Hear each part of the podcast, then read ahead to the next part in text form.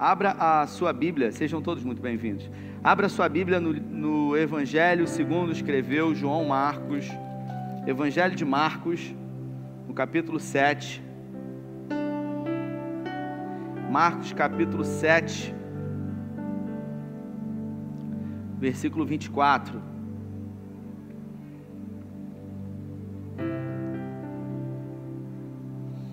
Você abriu, diz amém aí para eu saber.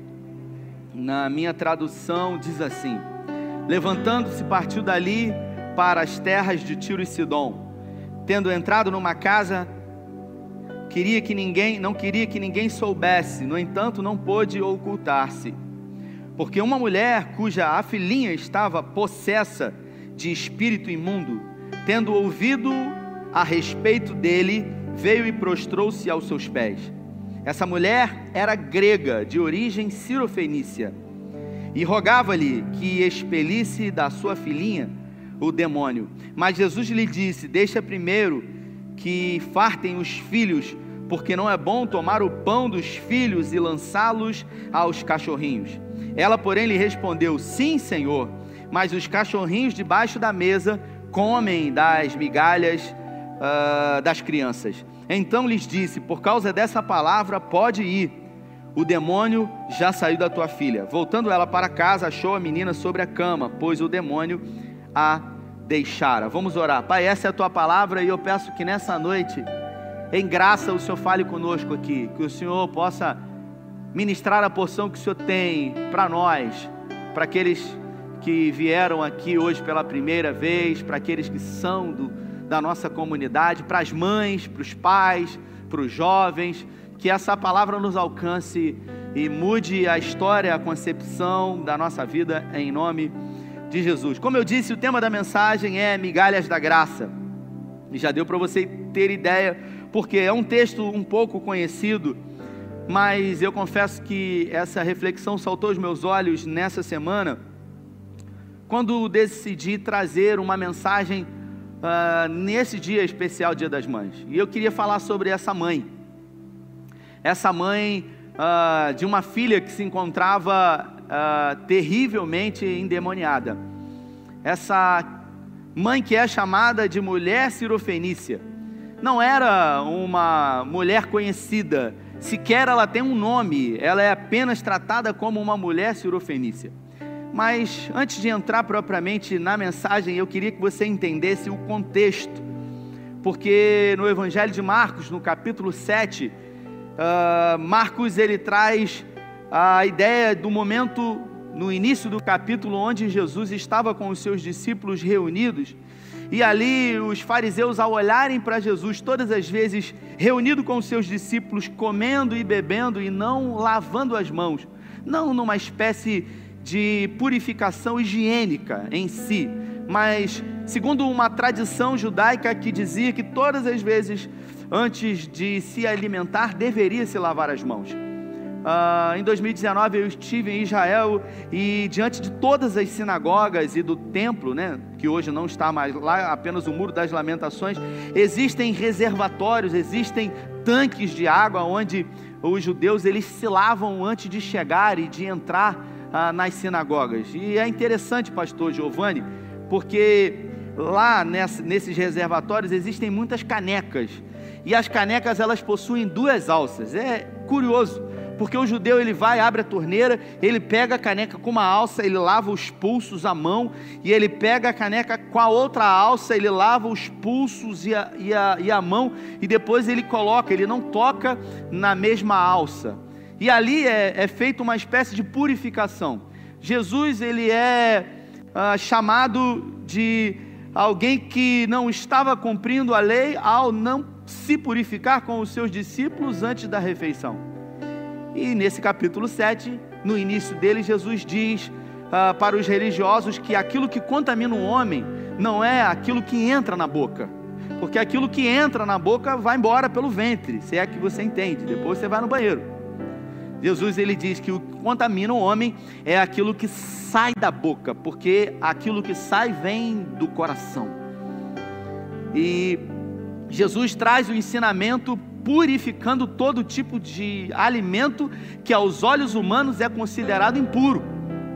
E agora nós vemos Jesus uh, se dirigindo a uma outra região chamada Tiro e Sidom. Para você entender, esse território ele não fica especificamente na Palestina ali, no território judaico propriamente dito. Esse território é aquilo que nós chamamos hoje do Líbano. Né? Então é um território mais distante. Existem alguns estudos que eu fiz essa semana que trazem a compreensão de que a distância mais ou menos que Jesus percorreu para ir, para estar lá e para voltar, ele ficou aproximadamente de dois a três meses naquele lugar. E o interessante é que somente uma vez, e nesse fato aqui, um texto bem pequeno, traz um episódio de um momento onde Jesus esteve lá em Tiro e Sidom. Ele aparece no Evangelho primeiro de Mateus e depois no Evangelho de Marcos. Para você entender, o Evangelho de Mateus, quem escreveu foi Levi, o publicano, e ele era um judeu. Por isso ele escreveu o Evangelho de Mateus para os judeus, porque ele era judeu.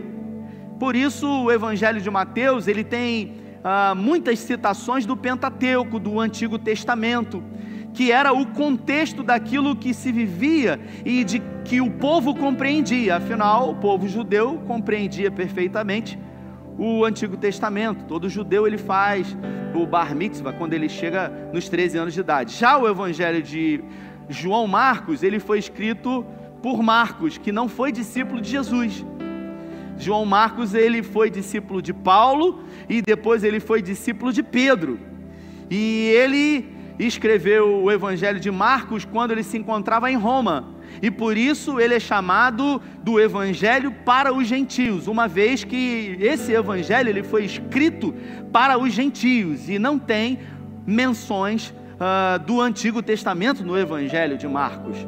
Para você entender esse contexto, Jesus ele se preocupou que o evangelho chegasse até os gentios. Eu e você somos gentios, a não ser que a sua mãe seja judia, não aquela que dá a música, judia de mim, outra e o seu pai seja judeu, só para ver se você está esperto aí.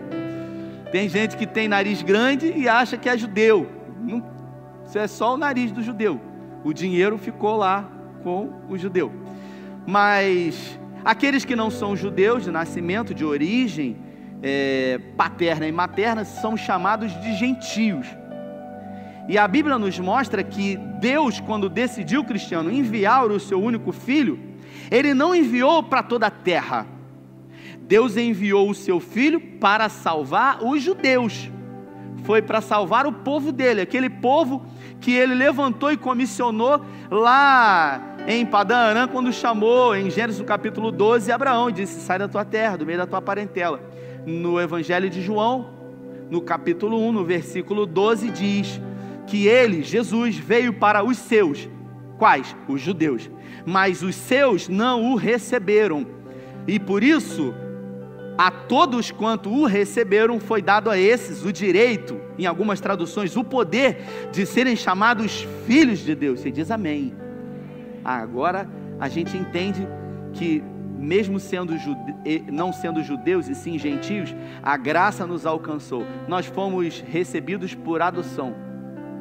Todos nós fomos adotados por Ele porque ele veio para um outro povo que deu que não deu atenção a ele. Então nós fomos recebidos. Paulo diz que nós fomos enxertados na videira. O fato é que ao se encontrar na cidade de Tiro e Sidom, ah, Jesus fez questão de pedir para que não fosse anunciada a sua chegada, mas isso não adiantou. Logo, muitas pessoas ficaram sabendo que ele estava ali.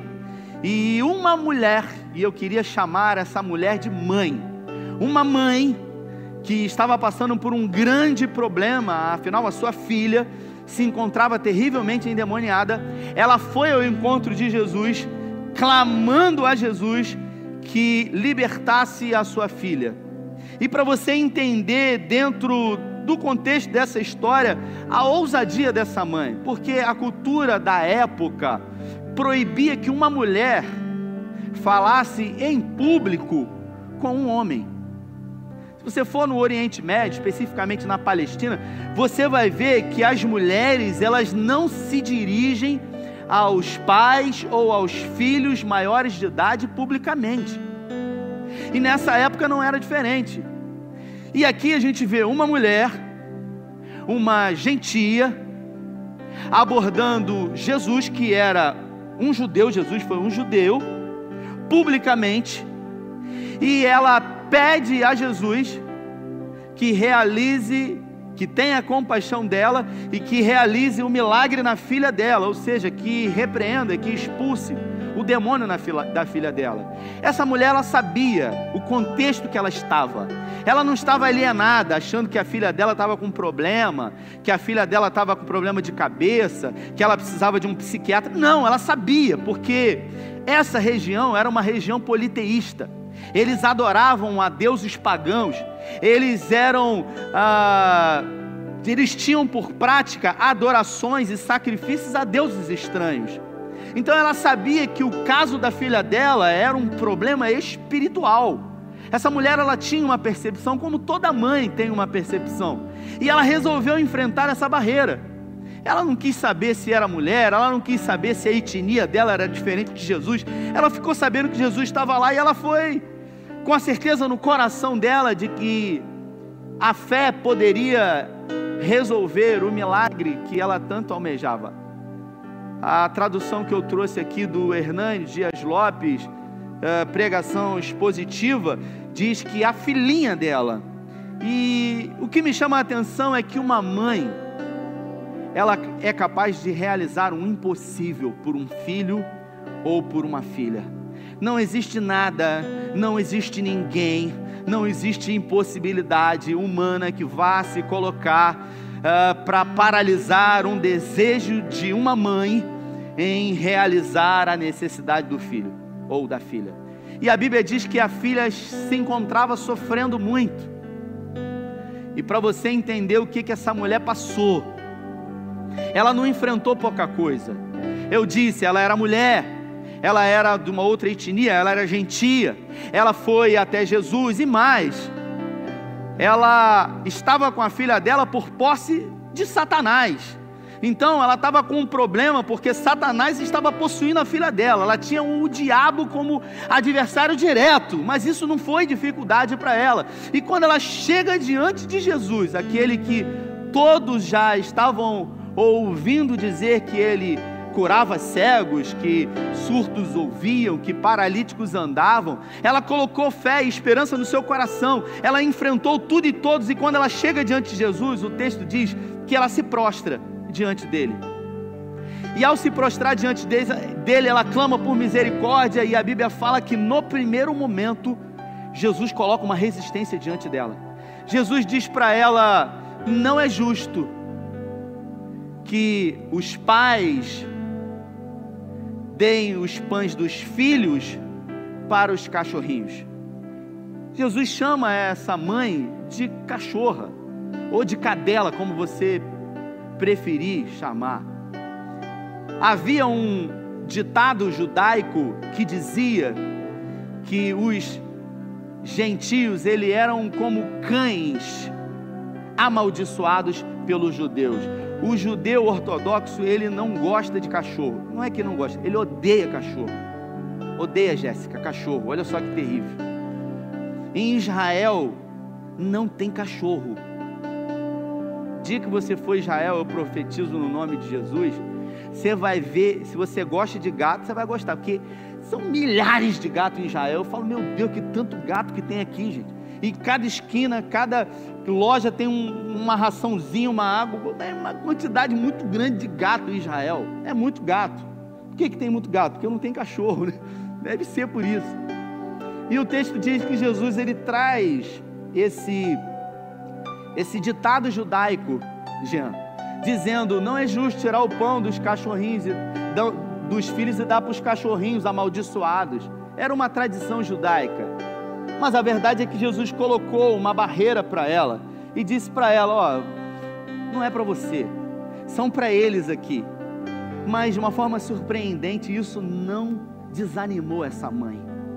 A fé e o desejo, o amor dessa mãe pela sua filha era maior do que qualquer dificuldade ela simplesmente se dirigiu a Jesus e disse para ele: É, mas até os cachorrinhos comem das migalhas que caem da mesa das crianças.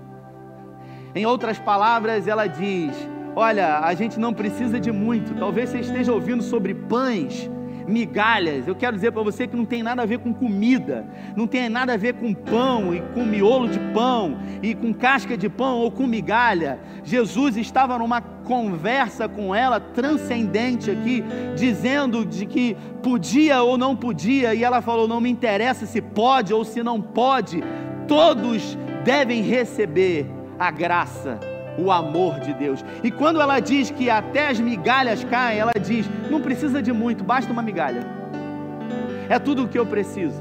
E Jesus, naquele momento, para, ouve aquela mulher e diz para ela: é, Eu ainda não tinha visto tanta fé como a sua. Pode ir, porque a sua filha acaba de ser curada, tamanho a sua fé. Essa mulher, ela não desistiu.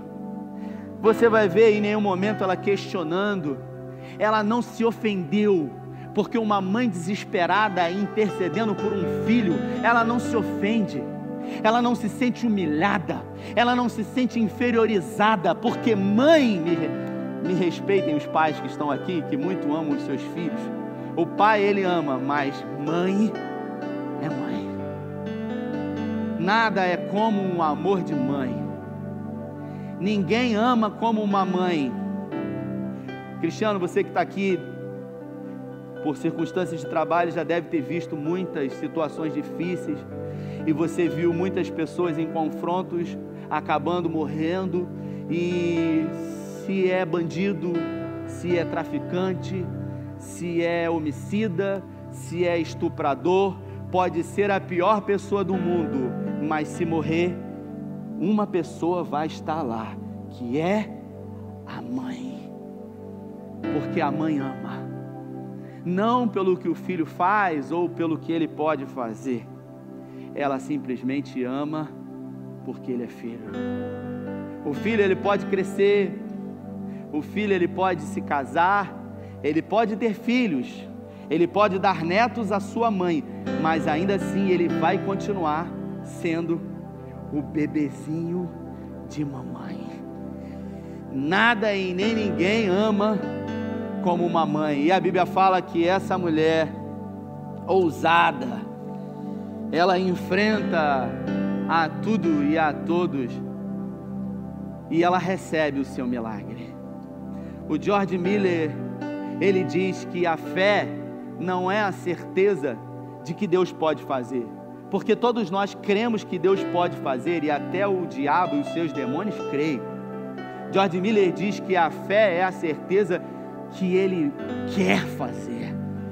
Essa mulher ela tinha uma certeza, não de que Jesus podia fazer, porque todos ali talvez também tivessem essa certeza. A certeza que ela tinha é que ele queria fazer, porque em nenhum momento, apesar de criar alguma resistência, o desejo de Jesus foi de ofender aquela mãe ou de não realizar o milagre na vida dela. O que ele fez foi simplesmente levar a sua fé ao limite máximo possível. E eu pergunto para você: quantas foram as vezes que você precisou levar a sua fé ao limite quando você achava que você não ia aguentar, quando você achava que você não conseguiria mais suportar? Assim como eu disse no caso uh, das tradições orais judaicas de Moisés, quando não tinha mais o que fazer, foi aquele momento que Deus entrou e fez e realizou. Aleluia. Spurgeon diz que se você tiver uma fé pequena, a sua alma pode ir para o céu, mas se você tiver uma fé grande, o céu ele pode vir até você. Aleluia. Louvado seja o nome do Senhor. E hoje é um dia especial, o Dia das Mães, o dia que se comemora a, a felicitação não somente pela genitora, por essa mulher incrível que deu a luz a você. Irmãos, eu vou dizer uma coisa para vocês. Nós estamos aqui hoje porque quem dá a luz é a mulher. Meu irmão, se fosse homem, Cara, homem não aguenta nada, irmãos. Homem não aguenta nada. Olha, antes de operar, eu operei o rim, eu tive uma crise renal. E o cara me perguntou: de 0 a 10 está doendo quanto? Eu falei: 15, meu irmão. Ele falou: 15? Se fosse 15, você tinha desmaiado. Eu falei: eu estou quase desmaiando. Seu marido está em casa. Aí de repente está na, na, cama lá. Não sei se Leozinho é assim, Alessandro. Está na cama lá, moado. Aí, o que, que houve, Leozinho? Aí, pega o termômetro que eu não estou me sentindo muito bem. Aí, Alessandra vai lá, bota o termômetro pro Leozinho. Aí ele olha, tô queimando de febre. 37.1. Me leva para o hospital, que eu, que eu não sei se eu vou aguentar, porque homem não aguenta. A mulher não, irmão. Diz que a dor do parto é a pior dor que existe. E parece que não dói, porque a mulher não para de ter filho, e não para de ter filho. Isso é um negócio doido. Agora, se é você e eu que vai ter filho, meu irmão, pelo amor de Deus, o homem não esquece, não. Eu nunca mais vou ter esse negócio não vai nascer ninguém. Mas louvado seja o Senhor por todas as mães que são mulheres fortes, que têm a capacidade de resistir à dor. A Bíblia fala, eu acho que é num dos evangelhos, que a mulher, não me lembro agora, o texto diz que a mulher, quando está prestes a dar a luz, a dar a luz ao bebê, ela sofre terrivelmente por causa das dores de parto. Mas quando ela pega os seus filhos no, nos braços, toda aquela dor já não é mais lembrada pela satisfação e alegria de ter a recompensa do, seus, do seu filho nos braços. Aleluia. Depois você estuda em casa esse texto incrível. E essa mulher aqui, ela, ela venceu tudo, ela venceu todos, ela não desistiu, ela não parou, ela se derramou diante de Jesus e ela recebeu o milagre dela. Se alguém quer agradar uma mãe, é só agradar um filho. E nós estamos aqui nessa noite, no Dia das Mães, e eu queria orar por você que é mãe. Talvez não seja uma mãe genitora, talvez você seja uma mãe uh, adotiva, ou talvez você seja uma mãe do coração, assim como um filho que você tem um carinho muito grande. Eu queria orar pelos seus filhos. Talvez os seus filhos hoje não se encontrem nos caminhos do Senhor e você que é mãe está aqui, o maior sonho que você tem é que os seus filhos estejam na presença do Senhor. Eu creio pelo poder do nome de Jesus que há poder na oração. Você que é filho e está aqui, você um dia vai se casar e a sua esposa vai ser mãe. Eu ah, tenho um hábito, Cristiano, de orar com o Tito. O meu filho vai fazer três anos no dia 6 de junho do mês que vem. E eu tenho por hábito todos os dias orar com Ele, todos os dias. E a gente deita na cama e eu digo para ele assim: vamos orar. Melhorou agora, hein, gente? Glória a Deus. Eu digo para ele assim, netinho: vamos orar, meu filho. E ele diz para mim assim: não. E aí ele mesmo começa: Papai do céu, porque eu ensinei uma oração para ele. E ele começa: Papai do céu, obrigado. E ele diz aquela oração, vai falando o nome de todo mundo, da família. E no final ele fala em nome de Jesus, amém. E aí eu sempre nesse momento falo para ele, falo ele assim: dorme com Deus, Deus te abençoe, meu filho. Boa noite. Aí ele já aprendeu, ele dorme com Deus, Deus te abençoe, boa noite. E repete. Só que essa semana aconteceu algo curioso comigo, Pedro. Essa semana eu e a minha esposa estávamos na cama e, como sempre de costume, eu disse para ele: Vamos orar, meu filho. Ele disse: Não. E ele começou a orar: Papai do céu, obrigado.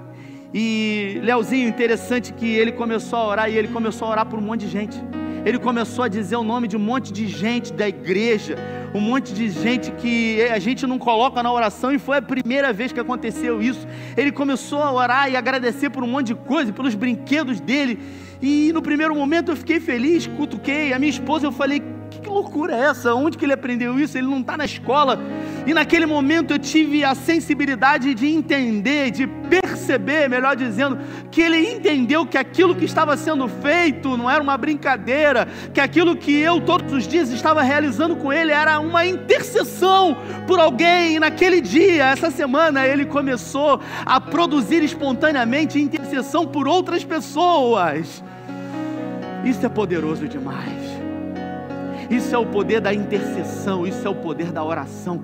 E essa mulher, ela foi uma mãe intercessora, porque ela não desistiu de interceder pela sua filha. Ela era mulher, ela era gentia, ela não podia estar em público falando com Jesus. Ela foi acharcada pelos discípulos que disseram para ela: vai embora, ele não quer te receber. Ela estava com o diabo na sua própria casa, dominando a sua filha, mas nada disso impediu o clamor, nada disso impediu a intercessão dela pela sua filha. Então você que é mãe está aqui, eu quero declarar uma palavra para você: não desista de interceder pelos seus filhos mesmo que tudo pareça que não, mesmo que as impossibilidades se apresentem diante de você, mesmo que o diabo se apresente diante de você possuindo um dos seus filhos, não desista de interceder por eles, porque há poder na oração e na intercessão de uma mãe que clama. Eu queria que você ficasse de pé. Aleluia.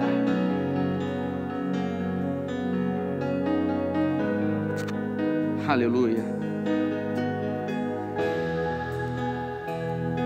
A Bíblia fala que o nosso Deus é o mesmo ontem, hoje e eternamente. Eu quero crer com toda a minha força, com todo o meu ser, e declarar que essa palavra se torne verdadeira agora. Agora. Nós vamos orar pelos nossos filhos. Nós vamos orar pelos filhos que não estão na presença do Senhor. Nós vamos orar por você que é mulher e que muito sonha em ter o seu filho. Escute isso. Eu e a minha esposa, você que talvez não conheça o nosso testemunho, vivemos 10 anos de uma impossibilidade.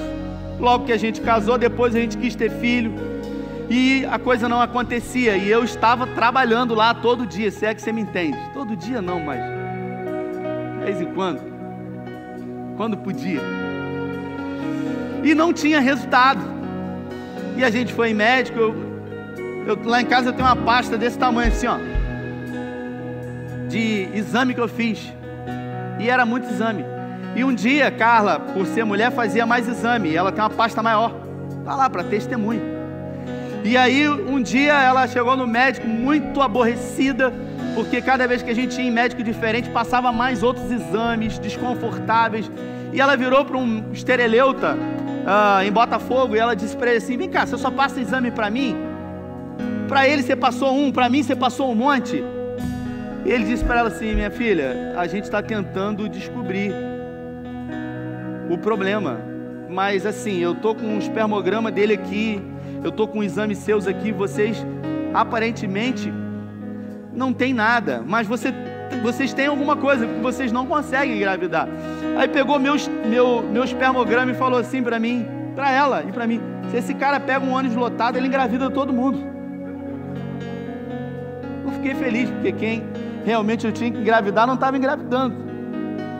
Até que o desejo de uma mulher em ser mãe, a minha esposa, foi tão grande por muitas vezes se sentir desconfortável, vendo todo mundo engravidar. O desejo dela foi tão grande, sabe? Que no dia 31 de dezembro de 2017, é o meu aniversário, eu faço aniversário no dia 31 de dezembro, nós temos um culto da virada aqui. A gente trocou o cálice, e ao trocar o cálice, ela virou para mim e ela disse: Esse ano, Rafael, você vai me dar um filho de qualquer jeito. Só pude dizer o que que eu tenho contigo, mulher. Porque vou fazer o que? Estou trabalhando. E aquele ano foi decisivo. Eu fiz alguns contatos na Bahia, fiz alguns contatos no Nordeste, visitei, visitamos alguns abrigos. Nós já estávamos habilitados no cadastro nacional. E o mais interessante, eu, eu disse isso aqui num testemunho, mas talvez você que está aqui não tenha ouvido isso. Uh, um ano antes eu tinha chamado ela para uma conversa e eu disse para ela que nós nascemos para dar frutos e que dar fruto é a nossa essência, porque uma árvore frutífera, toda a sua vida é projetada para dar fruto se você observar, ela não dá fruto o tempo inteiro, ela dá fruto em estações próprias.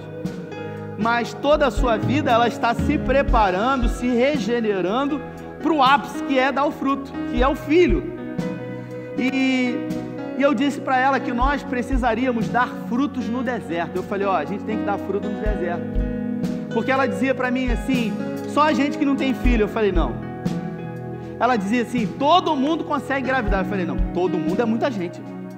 Eu falava assim: deve ter gente aí que não consegue. E aí, eu falei para ela: então a gente vai reunir algumas pessoas aqui que têm a mesma dificuldade que a gente. E ela falou: como é que a gente vai fazer isso? A gente vai criar um grupo do WhatsApp e a gente vai botar no Facebook. E a gente vai reunir com pessoas que não podem engravidar igual a gente para falar sobre adoção. Aí ela falou para mim assim: mas a gente não tem autoridade para falar sobre isso, porque a gente não tem filho. E eu falei: a gente vai dar fruto no deserto. Porque a Bíblia fala que quando Deus está conosco, até deserto é lugar de dar fruto. Isaac prosperou no deserto, para cada semente que ele plantou, ele colheu 100 por um. E a gente abriu um grupo aqui que dava 12 casais, 16, 18 casais todos os meses, uma vez por mês a gente se reunia aqui e a gente falava sobre adoção, a gente trazia pessoas para falar sobre adoção, mesmo a gente não tendo filhos, a gente recebia aqui na igreja, não é um trabalho da igreja. E durante um ano a gente é, insistiu trazendo esse tema, orando com pessoas, se alegrando com, com, as pessoas que adotavam, chorando com aqueles que não podiam, discutindo o tema, falando sobre devolução de criança, falando sobre adoção ilegal, até que no dia 6 de junho de 2018, eu estava aqui trabalhando, a gente já ia para o Nordeste. Ela me manda uma mensagem, eu não vi, ela me liga e ela diz o seguinte: o seu filho nasceu. E ela me mandou a mensagem. Uh, eu queria, eu nunca contei isso, eu queria avançar nessa parte do testemunho. Que quando a gente chegou lá no Ceará, a gente já estava na fila. Quando a gente chegou lá para pegar a criança, eu confesso que eu segurei e ela segurou e ela ficou assim, meio resistente. Ela, sabe, meio indiferente, a palavra é essa. E eu, aquela coisa, de uma hora para outra, com mamadeira na mão, com chupeta, com, com leite, com fralda. Falei, gente, tem que arrumar uma bolsa aí. Por isso que mãe tem bolsa, porque tem muita coisa para carregar. Eu arrumei um saco plástico, botei aquilo tudo dentro. E a gente ficou andando lá. Eu dormi num hotel, uma cidade pobre, paupérrima. E eu fui lá no, na recepção e eu falei assim: olha, a água do chuveiro não cai. Lá no Ceará, não cai água. E tá fria a água, e é um cheiro horrível. Eu queria mudar de quarto. Ele falou: é assim mesmo, não tem água aqui, meu irmão. Uma cidade seis anos sem chover. E era o melhor hotel da cidade. E a minha esposa assim estranha, e eu você entendeu? Eu falei, meu Deus, o que, que houve? Eu falei, minha filha, acorda, desperta. Você, você é mãe, mãe é mãe. Mãe é aquela coisa, igual um povo. Segura, abraça, faz, carrega e não sei o que, tá com febre tá ali. Eu falei, cara, é assim que é mãe. E você não tá assim. Eu falei, tem que dar um choque nela. E a gente e a gente levou no pediatra lá no primeiro momento. E o pediatra falou: ó, tinha três dias que nasceu o Tito. E ele falou assim: 15 dias no, no mínimo para pegar avião. Eu falei: Meu Deus, ficar 15 dias no Ceará, tomando banho com essa água podre aqui que não cai. E aí eu liguei para uma pediatra aqui.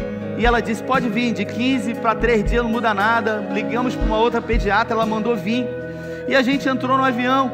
E a pediatra dizia o seguinte: Olha, só protege a criança, evita de ficar perto de pessoas que estão tossindo. E Carla estava gripada, tossindo. Ela era a mãe que estava tossindo. E ela ficou perto da criança o tempo todo, tossindo. E a gente entrou no avião, e quando a gente entrou no avião, eu já estava assim, ah, graças a Deus, vamos para casa, vou tomar um banho direito. E aí aquela coisa, os procedimentos, e de repente, a porta do avião ela foi lacrada. E Carla começou a chorar copiosamente. E ela começava a soluçar, a chorar. E eu falei: Você está passando mal? O que, que houve? Pelo amor de Deus. Ela segurando o Tito e, e a ficha caiu para mim quando ela viu que realmente a criança, que o filho era dela e que ninguém poderia tirar dos braços dela, e que naquele exato momento ela era a mãe daquela criança. Mas tudo isso só foi possível porque ela nunca desistiu. Então não desista dos teus sonhos, não desista dos teus filhos.